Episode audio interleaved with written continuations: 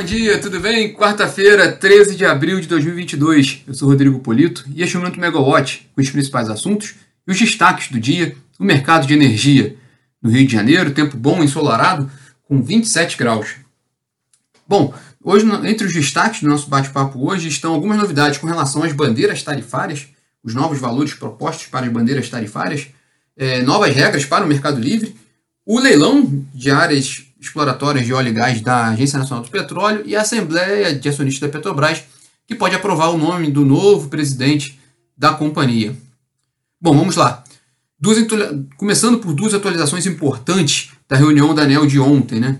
A primeira é que a diretoria da ANEL aprovou as novas regras para entrada e saída do mercado livre. É um ponto importante dentro daquele, daquele, dos processos que estão em trâmite na ANEL e que tratam da, da, do amadurecimento do mercado livre. É, um dado ali relevante nesse processo aprovado ontem é que a ANEL aprovou o estabelecimento de dois tipos de comercializadoras. É, as do tipo 1, que são empresas de médio e grande porte, sem limite para registro de contratos de venda, e, o, e o, as de tipo 2, que são de pequeno porte, exercido por comercializadores sujeitos à limitação de registro de até 30 megawatts médios de contratos de venda no sistema de contabilização e liquidação da CCEE. É, é, é, o, o, é, essa proposta de divisão de comercializadores não, não era muito. não havia uma simpatia por parte da Abracel, da Associação Brasileira dos Comercializadores de Energia. É, a associação, primeiro, que ela tinha dúvidas sobre essa separação, e segundo, que ela considerou que esse tema não foi colocado na minuta inicial que foi colocada em, em consulta pública pela ANEEL.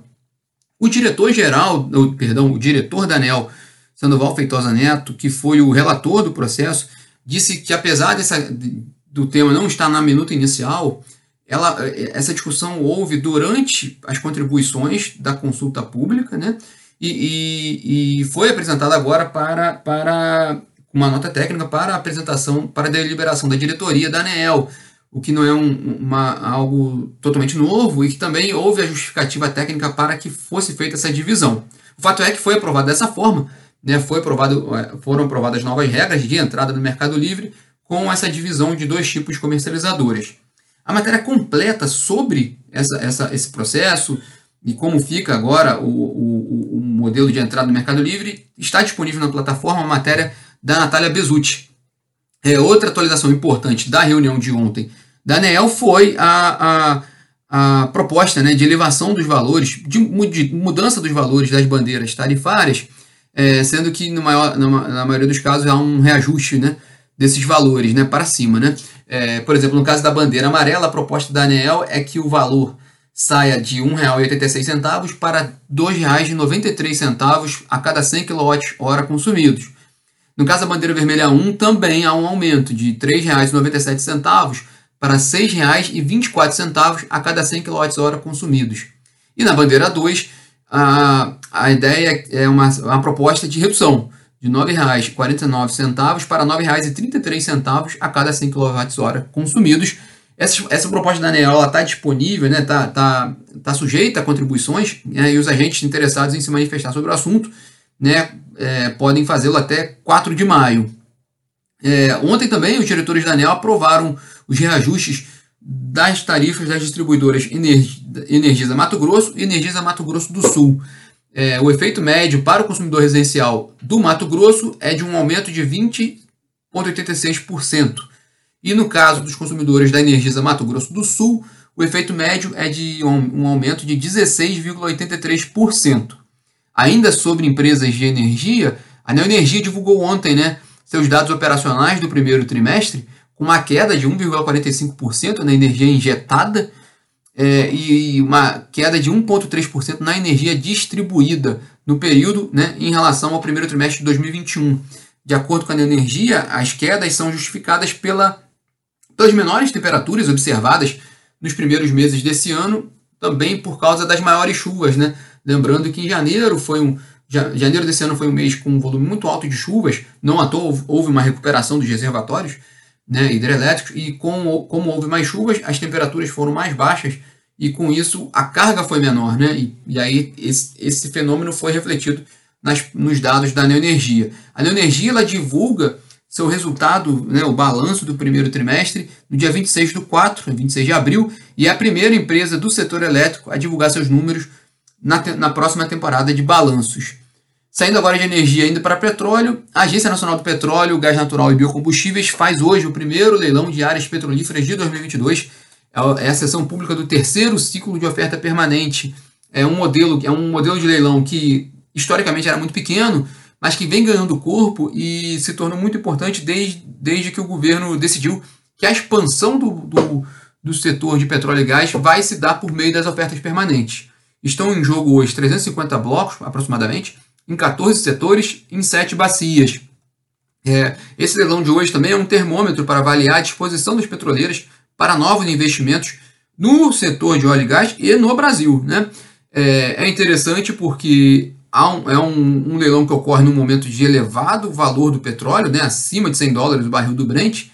É lógico que esse valor não permanece no longo prazo e não é esse valor que faz o, o, o né, o, que é considerado o plano de negócio das empresas para longo prazo, mas, o que poderia influenciar no leilão, mas esse valor elevado ajuda no caixa das companhias que ficam mais capitalizadas para pagarem bônus nos leilões. Então esse leilão de hoje também é interessante nesse sentido, né? As empresas estão com mais dinheiro em caixa para botar para botar para jogo. É, outro ponto importante é que esse leilão pode ser o único leilão petrolífero do ano, né, de 2022, né? O único leilão que até agora está confirmado, então pode ser a única oportunidade de petroleiros que queiram recompor seu portfólio a partir de novos projetos. Essa pode ser a única oportunidade nesse ano. Senão teriam que partir para para M&As, né, aquisições de áreas que podem ser novas ou, ou já maduras. Né? É, a expectativa de participação do ministro de Minas e Energia, Bento Albuquerque, nesse leilão que ocorre às 10 horas da manhã no Rio de Janeiro. É, e hoje também, à tarde, tem a esperada Assembleia Geral de Acionistas da Petrobras, que tem, entre outros pontos da pauta, a proposta de eleição dos nomes para o Conselho de Administração, entre eles o José Mauro Coelho, que é o nome indicado pelo governo para ser o novo presidente da Petrobras. É, a expectativa no mercado é ampla no sentido de que seja aprovado o nome do Zé Mauro Coelho, como o nome de todos os outros conselheiros, até porque nessa semana saiu um relatório, né, um parecer da comissão interna, né, um comitê interno da Petrobras, é, referendando a indicação do José Mauro Coelho, né, falando que não há nenhum impedimento para a sua indicação. A Assembleia ela tem participação majoritária da União, então é muito provável mesmo, né, quase certo que, tudo, que, ele se, que os nomes sejam aprovados, entre eles o do José Mauro Coelho.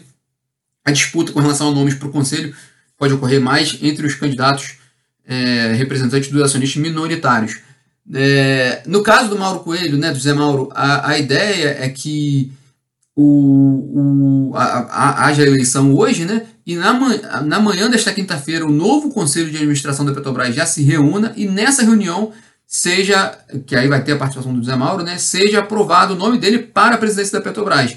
Então a formalização para, para a sua indicação à presidência da companhia ocorreria amanhã de manhã, e aí uma, a posse está prevista para ocorrer na tarde dessa quinta-feira, caso haja aprovação hoje na Assembleia dos Acionistas. Né?